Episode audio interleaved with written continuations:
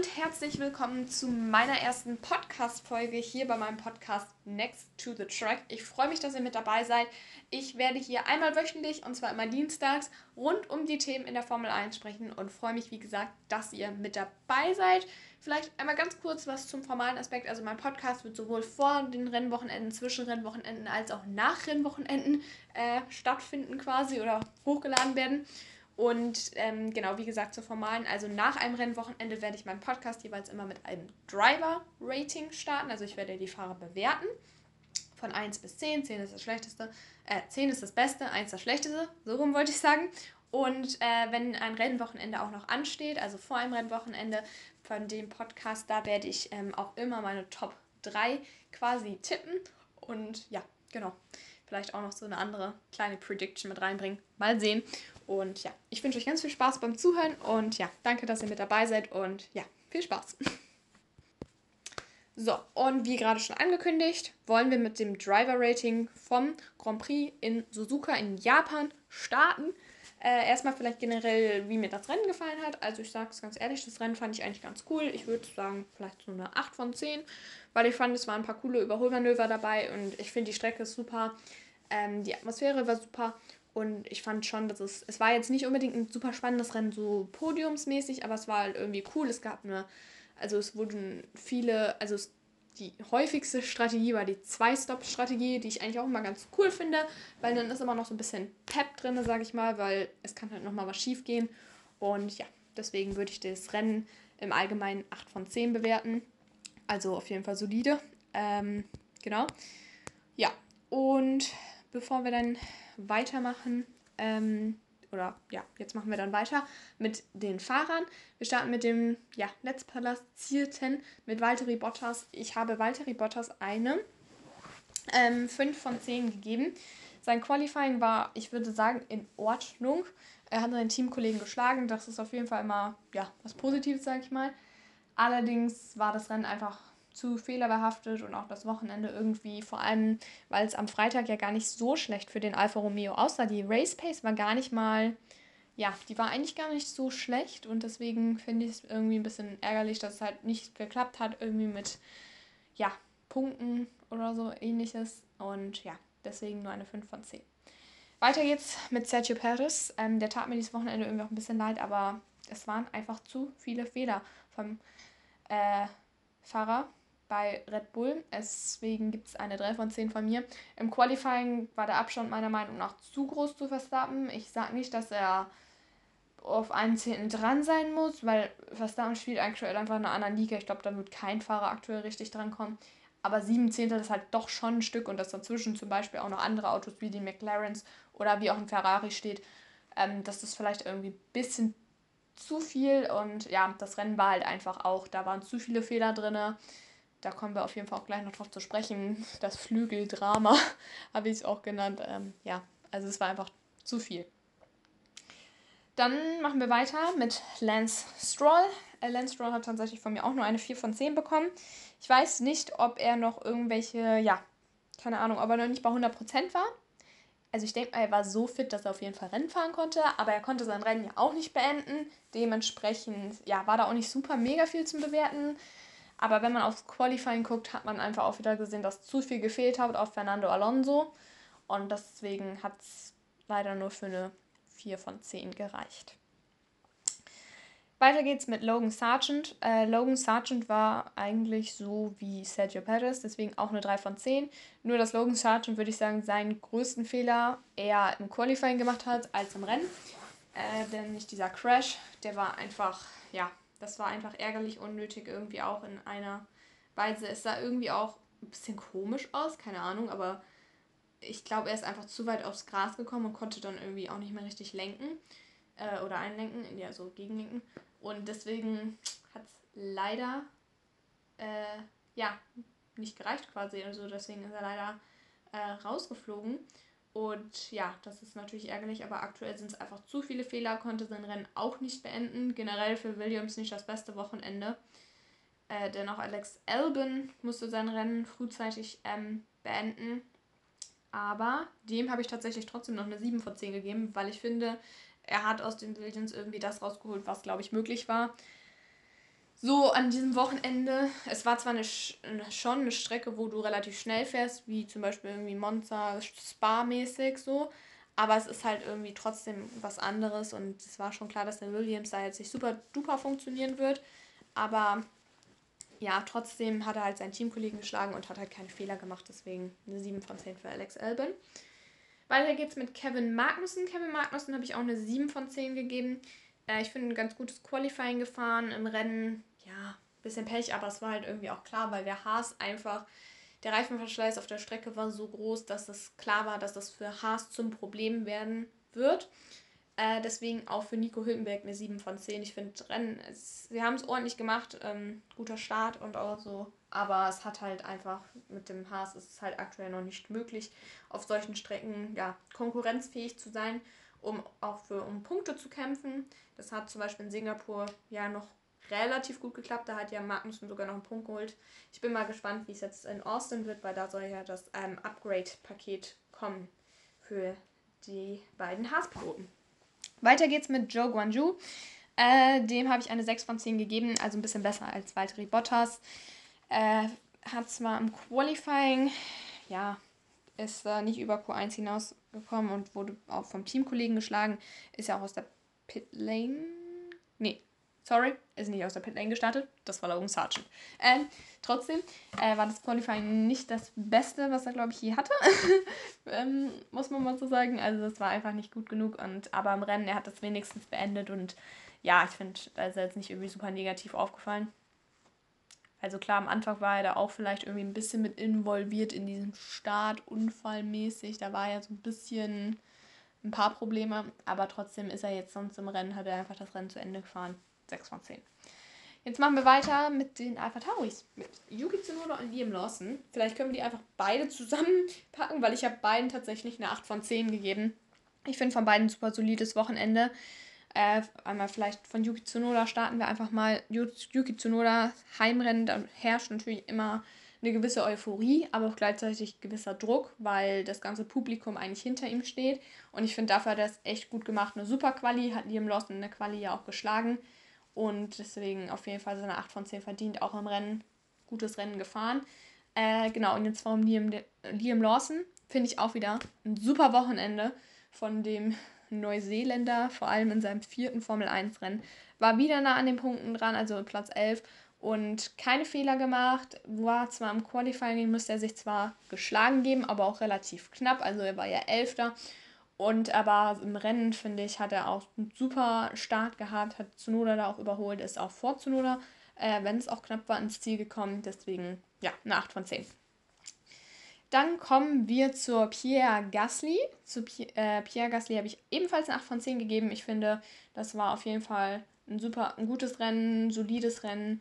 Ähm, genau, also ich, gutes äh, Wochenende, auch wenn das Qualifying für ihn und auch für Esteban Ocon nicht der Highflyer war, aber trotzdem war es einfach solide. Ich habe nämlich bei übrigens Esteban Ocon ebenfalls eine 8 von 10 gegeben. Können wir auch gleich einfach mal so sagen, weil ich finde, dass die beiden, wie gesagt, ein gutes Qualifying hatten, ein gutes Rennen. Vor allem am Rennen, am, am Anfang hatten sie ja auch ein paar Probleme. Ich glaube sogar auch Esteban Ocon vor allem. Auf jeden Fall gab es dann auch so eine kleine Aufholjagd. Und deswegen würde ich sagen, in allem in allem auf jeden Fall ein gutes Wochenende und haben beide auch Punkte dann noch eingesammelt. Dann kommen wir zu Fernando Alonso. Fernando Alonso hat von mir eine 8 von 10 bekommen tatsächlich, weil ich finde, dass der, glaube ich, wirklich alles aus dem äh, Aston Martin rausgeholt hat. Hat seinen Teamkollegen geschlagen, sowohl im Rennen als auch im Qualifying. Ist ein solides Rennen gefahren, anders als zum Beispiel letzte Woche noch in Singapur. Ähm, musste sich zwar in der Quali von einem Alpha Tauri geschlagen geben, da war ich sehr überrascht tatsächlich. Aber trotzdem hat er, glaube ich, es war einfach nicht mehr drin mit dem Aston Martin und ja, hat Punkte eingeholt und deswegen 8 von 10. Dann kommen wir zu George Russell. George Russell habe ich tatsächlich eine 7 von 10 gegeben. Ähm, ich fand, also es war ein gutes Wochenende, allerdings hat, musste er sich vom Teamkollegen geschlagen geben. Ähm, und auch im Rennen war er jetzt nicht super stark unterwegs. Allerdings musste man da auch sagen, er war halt als einziger von diesen Top-Piloten oder generell, glaube ich, auch als einziger auf einer Ein-Stop-Strategie unterwegs.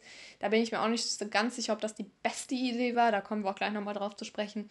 Äh, ja, und deswegen glaube ich einfach nicht sein bestes Rennen, aber hat Punkte eingeholt 7 von 10. Ebenfalls eine 7 von 10 für mich Carlos Sainz. Ich finde auch, äh, ja, ist jetzt nicht großartig aufgefallen, keine Fehler gemacht. Ebenfalls ein solides Rennen. Äh, allerdings äh, sowohl im Rennen als auch im Qualifying vom Teamkollegen geschlagen, also ähnlich wie George Russell. Und deswegen musste ich da so ein bisschen was abziehen. Also ja, wird ähm, auf jeden Fall auch spannend ähm, beim Teamduell, internen Teamduell von Ferrari. Äh, ja, muss, also wird spannend zu sehen sein, wie es äh, sich da entwickelt. Dann kommen wir zu Lewis Hamilton. Lewis Hamilton habe ich eine 8 von 10 gegeben.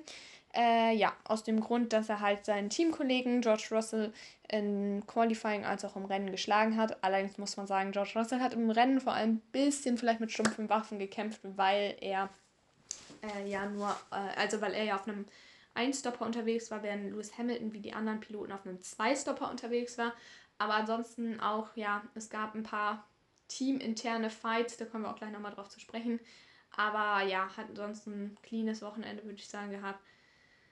8 von 10. Äh, genau, dann kommen wir zu Charles Leclerc. Da war ich tatsächlich sehr überrascht. Äh, hat zwar nicht für diesen Wow-Moment, sage ich mal, äh, hat nicht für diesen Wow-Moment gesorgt. Ist jetzt nicht super krass irgendwie aufgefallen, aber hat ein super konstantes, cleanes Wochenende gehabt und deswegen kriegt er auch von mir eine 8 von 10. Hat seinen Teamkollegen geschlagen, vor allem nachdem Sainz ja wirklich stark fuhr in die letzten beiden Wochenende, so, Wochenenden, sowohl in Monza als auch in Singapur. Aber finde ich, hat sich super zurückgemeldet und deswegen auf jeden Fall eine verdiente 8 von 10. So, und dann kommen wir auch schon zur Top 3. Wir kommen nämlich dann zu Oscar Piastri. Piastri. Oscar Piastri hat von mir eine 10 von 10 bekommen. Ich finde super, was er da abgeliefert hat. Als Rookie auf einer neuen Strecke hat er im Qualifying gleich erstmal Lando Norris geschlagen, auch wenn es sehr knapp war, aber trotzdem hat er ihn geschlagen. Äh, eine super Runde gefahren, auch wenn das wohl nicht mal seine Maximum-Runde war quasi. Also da wäre auf jeden Fall vielleicht auch noch was drin gewesen. Aber trotzdem auch ein super Rennen gefahren. Keine Fehler gemacht. Die Pace war zwar nicht die beste, aber es hat für P3 gereicht und ja, hat dann Podium einem Rookie-Jahr quasi gefeiert und deswegen eine 10 von 10. Auch eine 10 von 10. Lando Norris ähm, musste sich zwar im Qualifying geschlagen gehen, aber hat ähm, ja im Rennen klar wieder gezeigt, hey, ich kann hier immer noch, äh, ich bin hier immer noch gut unterwegs quasi. Ähm, nur weil ich jetzt quasi ähm, im Qualifying geschlagen worden bin, heißt das nicht, dass ich im Rennen auch geschlagen werde. Ein super Start, wäre fast an Verstappen vorbeigefahren und dann hat er ähm, einen großen Abstand auch zu Oscar Piastri rausgefahren im Rennen. Und ja, gutes, solides, ein, nee, nicht solides, ein super Rennen, so wollte ich sagen. so, und dann zum letzten, äh, dann kommen wir noch zum letzten, und zwar zum Max, also zum ersten, zu Max Verstappen. Äh, ja, was soll ich groß dazu sagen? Natürlich auch eine 10 von 10 ein mega Wochenende, fabelhaft, also wirklich äh, keine Fehler gemacht, jede Session angeführt. Ja, was soll man da noch groß zu sagen? Also das war wirklich ein super, super Wochenende und deswegen natürlich auch die Bestnote quasi oder beste Punktzahl 10 von 10. Also wirklich ein Hammer-Wochenende von Max Verstappen. So, das war es jetzt auch mit meinem Driver-Rating. Und wir machen jetzt eine ganz kurze Pause und dann bin ich gleich wieder da und dann wollen wir auch mit den verschiedenen Themen starten. Und unter anderem reden wir natürlich auch nochmal über Red Bull, McLaren und ganz viele weitere Themen. Hallo und herzlich willkommen zurück bei meinem Podcast Next to the Track. Ich freue mich, dass ihr immer noch mit dabei seid. Wir haben ja gerade schon oder ich habe gerade schon die Fahrer bewertet und jetzt wollen wir ähm, auch noch mal kurz über Red Bull sprechen, denn Max Verstappen hat nicht nur das Rennen gewonnen, sondern Red Bull Racing auch das zweite Mal in Folge zum Konstrukteursmeister ähm, ja, gekrönt und ich erstmal natürlich herzlichen Glückwunsch gehen raus an Red Bull. Ein super, ja nicht nur Wochenende, super Saison für die roten Bullen. Ich finde es immer noch super krass, wie konstant sie sind. Dieses Auto harmoniert perfekt, vor allem natürlich auch mit Max Verstappen. Diese Kombination, die Strategie ist eigentlich so gut wie immer on point und selbst wenn mal was schief geht, schafft es Verstappen trotzdem immer noch die Strategie wieder so ja, oder das Rennen so hinzubiegen, dass es passt. Die Boxenstops sind wirklich phänomenal. Also ich glaube, ich kann mich nicht daran erinnern, wann wirklich Red Bull mal einen schlechten Boxenstopp hatte. Wirklich. Also muss ich jetzt wirklich lange überlegen, glaube ich. Deswegen ein super, Sto äh, super Wochenende und ja, auf jeden Fall natürlich verdienter Konstrukteurssieger. Und vor allem, weil sie ja sogar noch die Strafe vom Budget Cap hatten vom letzten Jahr. Die hat sich natürlich auch ein bisschen noch ausgewirkt, aber trotzdem haben sie es geschafft, ja, Erster zu bleiben. Und ja, das liegt natürlich auch vor allem an Verstappen. Was der äh, da Wochenende für Wochenende abspult, finde ich immer noch wirklich krass. Also einfach die Performance, die er bringt, ähm, diese Leichtigkeit, wie er auch aus diesem Auto aussteigt, nachdem er da irgendwie 50, 60 Runden gefahren ist, ihn dann so zu sehen, da denke ich mir wirklich so, ich wäre da wahrscheinlich so am Ende gefühlt. Also ich wäre da voll fertig und er sieht so aus. Also ja, er macht das mit so einer Leichtigkeit und Souveränität, würde ich sagen, dass uns wirklich, ja, diese Kombination Red Bull und Max Verstappen, die passt wirklich perfekt zusammen und glaube, dass das auf jeden Fall auch für die kommenden Jahre äh, der ist, der es gilt zu schlagen, weil dass diese Kombination wirklich dann mal erstmal wieder, ich sag mal, bisschen ja, ins Schwanken kommt. Ich glaube, das ist frühestens 2026 mit den neuen Motorenregeln, wo das nochmal ein bisschen durchgemixt wird quasi. Aber ansonsten ist aktuell Red Bull, äh, ja, das ist das Team, was zu schlagen gilt. Und ja, auch komplett verdient, dass sie natürlich jetzt aktuell so äh, Konstrukteursmeister geworden sind, weil sie einfach, wie gesagt, das konstante Team sind. Genau. Denn das ist auch das Glück von Red Bull, weshalb ähm, die vielleicht auch ja, relativ früh Konstrukteursmeister geworden sind. Letztes Jahr war es zwar auch relativ früh, aber ja, nicht so früh wie dieses Jahr. Ähm, das Glück ist nämlich, dass sich das Verfolgerteam ständig abwechselt. Also am Anfang war es Aston Martin, äh, zwischendurch sind es mal Ferrari und Mercedes und jetzt ist es vor allem McLaren. Wir wollen nämlich über McLaren noch kurz sprechen ein bisschen. Ähm, sie sind nämlich der erste Verfolger, äh, ein super, super Rennen für das britische Traditionsteam, äh, denn mit Lando Norris und Oscar Piastri waren beide Fahrer auf dem Podium, Doppelpodium für McLaren. Ich glaube, das letzte Mal war das 2021 mit dem Sieg von Daniel Ricciardo und dem P2 von Lando Norris. Also ja, ein super Wochenende. Vor allem, weil man dachte, ja, es war vielleicht schon ein bisschen unerwartet, weil ich, ich habe tatsächlich auch Mercedes äh, sehr gut eingeschätzt auf der Strecke, deswegen dachte ich, dass das mehr so ein Battle wird, aber eigentlich sind sie ja quasi, ja, äh, alleine da ums Podium gefahren, weil sowohl Ferrari als auch Mercedes als auch Perez haben da jetzt nicht das wirkliche Wörtchen mit, rum, mit drum geredet, mit geredet. Äh, ja, und wir haben ja auch gerade schon kurz über Oscar Piastri und auch Lando Norris gesprochen. Von, beide, von beiden ein super Wochenende, keine Fehler.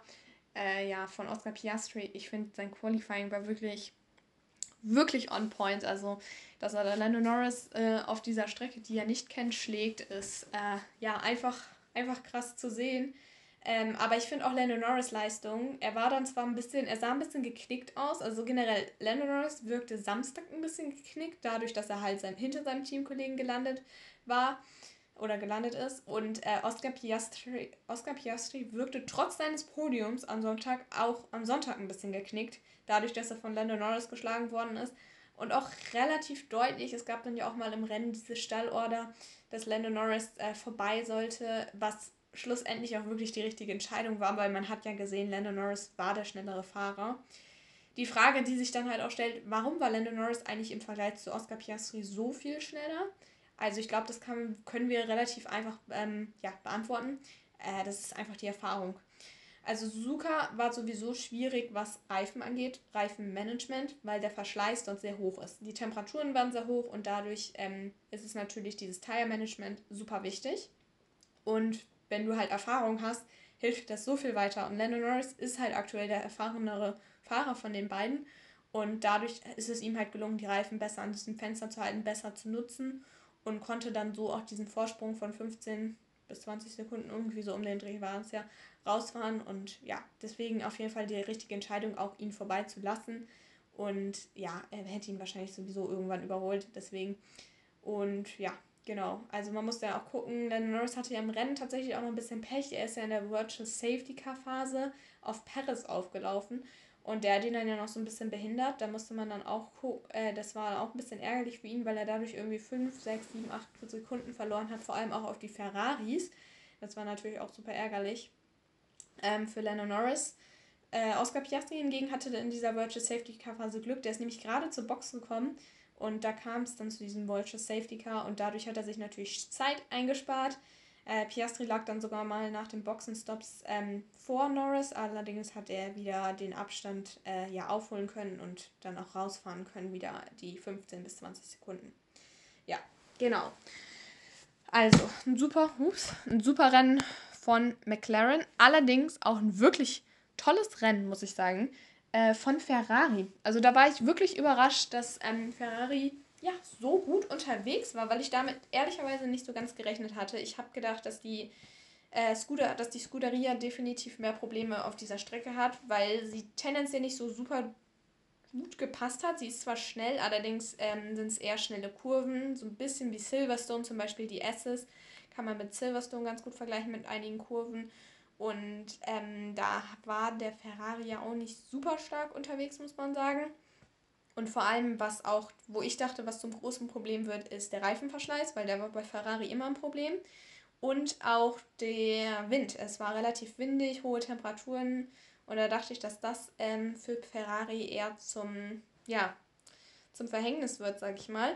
Allerdings hat es wirklich gut äh, funktioniert. Also ich fand die Pace war echt stark. Nicht so stark wie die McLarens und sie haben jetzt auch nicht wirklich ja, gegen die gekämpft, aber schneller als die Mercedes, zumindest in Charles Leclerc, ähm, schneller sogar als beide Mercedes. Carlos Sainz ja schneller als Russell.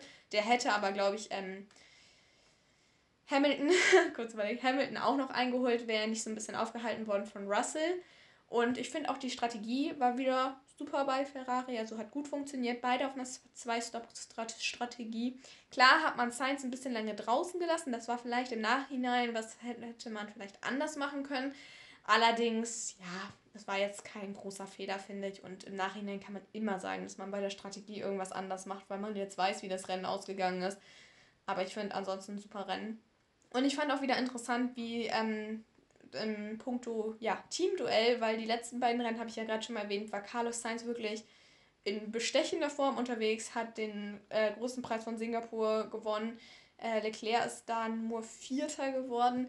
Und auch im Monza war Sainz unterwegs, zwei gut unterwegs, zwei Poles ja auch in Folge. ja, aber dieses Wochenende war auf jeden Fall Charles Leclerc wieder der ja, der im Team aktuell, äh, der bessere Fahrer im Team, also nicht super viel besser, aber halt einfach weiter vorne. Im Qualifying war, hat er seinen Teamkollegen geschlagen ähm, und auch im Rennen. Allerdings muss man mal gucken, ich glaube bei Sainz, der hatte irgendwie ein bisschen Probleme mit dem Setup, weil ich habe irgendwie mal gehört, dass er wohl sein Setup so geändert hat, dass er nun auch ein, also dass er auf ein ja, Standard-Setup quasi umgestiegen ist ähm, im, am Rennen oder während des Rennwochenendes. Also dann kann sein, dass die halt auch mit unterschiedlichen Setups ein bisschen gefahren sind. Also ja, aber generell kann man sagen, dass es eher das Wochenende von Charles Leclerc war als von Carlos Sainz, auch wenn beide wirklich gut gefahren sind und vor allem haben beide halt auch keine Fehler gemacht. Und deswegen finde ich das auf jeden Fall ein solides Wochenende für Ferrari. Anders bei, Fer Anders, bei anders wie als bei Ferrari sah es bei Mercedes aus. Da wollen wir nämlich auch gleich noch ganz kurz drüber reden und auch über Sergio Perez nach einer kurzen Pause. Hallo und herzlich willkommen hier zurück bei meinem Podcast Next to the Track. Ähm, wir wollen noch über Mercedes sprechen, denn für Mercedes war das dieses Wochenende nicht so das tolle äh, Wochenende. Äh, sie hatten auf jeden Fall ja deutlich Probleme, das hat man schon in den freien Trainings gesehen und auch im Qualifying haben die Fahrer, ja, ich würde mal sagen, nicht die beste Leistung abgerufen, beziehungsweise es war vielleicht auch einfach nicht mehr drin mit dem Mercedes. Das kann ebenfalls auch wieder an so Setup-Problemen gelegen haben. Ähm, ja, also die Strecke hat ähm, dem Mercedes anscheinend nicht so in die Karten gespielt. Äh, was allerdings sehr interessant war dafür, war das interne Teamduell zwischen Russell und Hamilton. Da gab es nämlich während des Rennens tatsächlich einige. So, am Anfang hat Russell Hamilton in dieser letzten Schikane ziemlich, ja, ruppig würde ich sagen, überholt. Das war zwar alles noch im grünen Bereich, aber ja, trotzdem gegen Teamkollegen ist das natürlich auch immer mit einem gewissen Risiko. Dann gab es dieses, ähm, ja, ich sag mal, ja, Überholmanöver war es jetzt nicht direkt, also ja, dieser Überholversuch von Russell, ich glaube auch von Russell in der H, nee, in der in der Spoon, genau, in der Spoon-Kurve. Da wo, hat ähm, Hamilton ihn dann auch ein bisschen ja, rausgedrückt quasi. Ähm, und dann gab es halt auch noch das, ähm, als Russell auf einem Einstopper unterwegs war und Hamilton so ein bisschen aufgehalten hat. Also es war generell ein bisschen was los bei Mercedes dieses Wochenende. Hat man aber in der Saison, würde ich sagen, schon öfter gesehen. Ich glaube einfach, dass es da ähm, beide einfach nicht zurückstecken wollen, kann ich ja auch verstehen, weil beide wollen den Teamkollegen schlagen. Dieses Wochenende würde ich sagen, hat Russell eher mit den stumpferen Waffen quasi gekämpft. Also klar im Qualifying gut, das war sein Ding, dass er gegen Hamilton verloren hat, aber im Rennen war er halt auf einer anderen Strategie unterwegs als sein Teamkollege. Und tendenziell würde ich mal sagen, dass es, wir haben es ja eigentlich auch gesehen, eher die langsame Strategie war. Also Hamilton war ja auf einem Zwei-Stopper unterwegs wie die anderen äh, und Russell nur auf einem Ein-Stopper. Und das Problem war, dass dieser Reifenverschleiß, äh, Reifenverschleiß in Suzuka so hoch war, dass ähm, man halt mehr, also dass man halt besser unterwegs war mit einem Zwei-Stopper. Also diese Zeit, die man zwar beim Boxenstopp verloren hat, die Russell ja einmal nicht verloren hat, weil er ja nur einmal gestoppt hat, ist halt äh, so viel ja, besser quasi gewesen. Also so viel, du hast halt so viel mehr gewonnen, wenn du mit den frischen Reifen nach deinem zweiten Stop gefahren bist, als das, was Russell halt nicht verloren hat quasi. Also man hat halt mehr gewonnen mit frischen Reifen, als mit einmal, äh, als mit den Reifen draußen zu bleiben. Und ja, das heißt, der Zweistopper war halt einfach irgendwie auch effektiver und dadurch ähm, hat Russell halt ein bisschen mit stumpfen Waffen gekämpft, das hat man halt gesehen. Also gegen Piastri hatte er das Nachsehen, gegen Leclerc, ähm, dann auch noch gegen Hamilton und auch gegen Carlos Sainz. Die waren halt alle auf einem Zweistopper unterwegs und deswegen muss man halt sagen, ja, war es halt leider für Mercedes, ähm, ja, nicht das tollste Wochenende. Äh, allerdings immer noch besser als das Wochenende von Sergio Perez. Äh, weil das war wirklich ein Wochenende zum Vergessen, würde ich sagen, für ähm, ja, Sergio Perez. Denn es waren einfach zu viele Fehler drin und es hat einfach zu viel auf Verstappen gefehlt. Ähm, ich würde sagen, er muss Verstappen nicht schlagen, weil Verstappen ist in so einer bestechenden Form unterwegs, dass ihn, glaube ich, aktuell, wie gesagt, glaube ich, wirklich niemand schlagen kann. Aber Sergio Perez hat dieses Wochenende leider, leider einfach zu viele Fehler gemacht. Und das war einfach dann sein Problem. Ähm, vor allem auch im Rennen wurde ihm das zum Verhängnis. Also er hatte ja am Anfang direkt so eine ja, kleine Kollision, sag ich mal, mit ähm, Carlos Sainz. Da fing das ja schon an. Das war noch nicht mal unbedingt sein Riesenfehler, würde ich sagen, weil er, da ging halt auch einfach irgendwie der Platz aus. Aber dann musste er daraufhin auch seinen Flügel wechseln und dann hat er äh, Kevin Magnussen äh, berührt. Das war halt einfach so eine ja, unnötige Berührung, weil er einfach vorbeikommen wollte und er wäre auch vorbeigekommen, weil er das deutlich schnellere Auto hat. Aber da war er einfach ein bisschen ungeduldig vielleicht auch und kam, äh, hatte dann die Berührung, Berührung mit dem Haas-Piloten. Äh, es war einfach ärgerlich, da war der Flügel dann nochmal kaputt und ja, also das war das kleine Flügeldrama von Sergio Perez dieses Wochenende. Dann haben sie ihn auch reingeholt. Dann war ja noch das mit Norris. Also da hätte ja Norris auch noch fast irgendwie. Ja, da wäre er fast mit Lando Norris noch zu gecrashed, weil der ihn so weit rausgedrückt hat in der Spoon-Kurve nach dem Virtual Safety Car, als er überholen wollte. Also im Allgemeinen einfach wirklich ein Wochenende zum Vergessen. Ist natürlich auch schade für Sergio Perez. Ähm, Red Bull eigentlich voller Euphorie, haben da den Constructors-Titel gewonnen im Honda-Land. Und dann, ja, so ein Wochenende für Sergio Perez. Äh, ja, ich wünsche ihm auf jeden Fall, dass er nächstes Wochenende oder ja, in Katar einfach mal ein solides Wochenende hat, keine Fehler macht, ähm, relativ nah vielleicht auch an Verstappen dran ist, um dann einfach auch mal, ja, sein cleanes Wochenende zu haben und auch mal wieder ein bisschen Selbstvertrauen zu schöpfen. Ich glaube, das ist einfach gerade so für ihn das Wichtigste. Und das wird ihm auch richtig, glaube ich, ja, richtig helfen. Also, das ist sowas, was ihm persönlich, glaube ich, gut tun würde. Genau, und dann kam es ja auch noch zu der einen Situation, da wollen wir auch noch ganz kurz drüber sprechen, bevor wir dann zum Ende kommen mit diesem Podcast. Und zwar die Situation, ähm, Paris war ja schon ein paar Runden in der Box, also der hatte sein Auto ja abgestellt nach ähm, einiger Zeit, also relativ schnell eigentlich auch. Genau, wir wollen nämlich noch ganz kurz einmal, äh, wie gerade schon kurz gesagt, es war eine kurze Pause dazwischen. wir wollen noch mal kurz über diese Situation reden. Also Paris war ja ziemlich, ähm, also war ja in der Box äh, also hat er das Rennen ja aufgegeben und ist dann ja nach ein paar Runden nochmal rausgefahren, um seine Strafe quasi abzusitzen. Diese, ähm, ja, Time, Zeitstrafen. Ähm, genau, damit er die halt ne ins nächste Rennen quasi nicht mitschleppt. Das fand ich halt auch ähm, ja, mutig und krass, auch dass das die ähm, Rennkommissare, die E4, so erlaubt haben, weil ich dachte mir halt so, also klar, die haben den natürlich schon so rausgelassen, dass er in dieser Situation halt niemanden behindert und er ist natürlich schon so das Tempo gefahren, dass er halt auch niemanden aufhält. Aber ich dachte mir halt auch so, was ist, wenn der jetzt irgendwie doch liegen bleibt, weil er irgendwie ein technisches Problem oder so vorliegt. Da muss, muss ein Safety Car oder so kommen und das beeinflusst dann ja dieses Renngeschehen auch so. Und dann denke ich mir auch so, da wären auch andere Teams gekommen und hätten sich auch beschwert, ey, jetzt ist nämlich auf einmal, keine Ahnung, steht nicht mehr Piastri auf dem Podium, sondern Leclerc, weil der stoppen konnte und frische Reifen hatte oder so, ne? Also jetzt nur als Beispiel. Aber da dachte ich mir auch so, okay, das ist jetzt nochmal krass. Da war ich wirklich so ein bisschen nervös und dachte mir so, okay, was ist, wenn jetzt was ist? Oder ja, also ja, das war dann halt nochmal so eine Situation, die ich persönlich halt auch noch nie so richtig gesehen hatte, dass man irgendwie aufgibt und 20 Runden später gefühlt nochmal losfährt. Ja, aber es ist ja zum Glück alles gut gegangen und ja, wenigstens muss Perez dann diese Strafe, die er hatte, nicht mit ins ähm, ja, an ne, nächste Rennen nehmen. Ich glaube, das ist auf jeden Fall für ihn eine Erleichterung gewesen, fürs Team eine Erleichterung. Und somit konnte er das Rennwochenende jetzt vielleicht auch einfach ja, vergessen, sag ich mal. Genau, ja, das war's dann auch mit meiner ersten Podcast-Folge. Ich freue mich, dass ihr mit dabei wart. Vielen Dank fürs Zuhören. Äh, ich hoffe, es hat euch gefallen.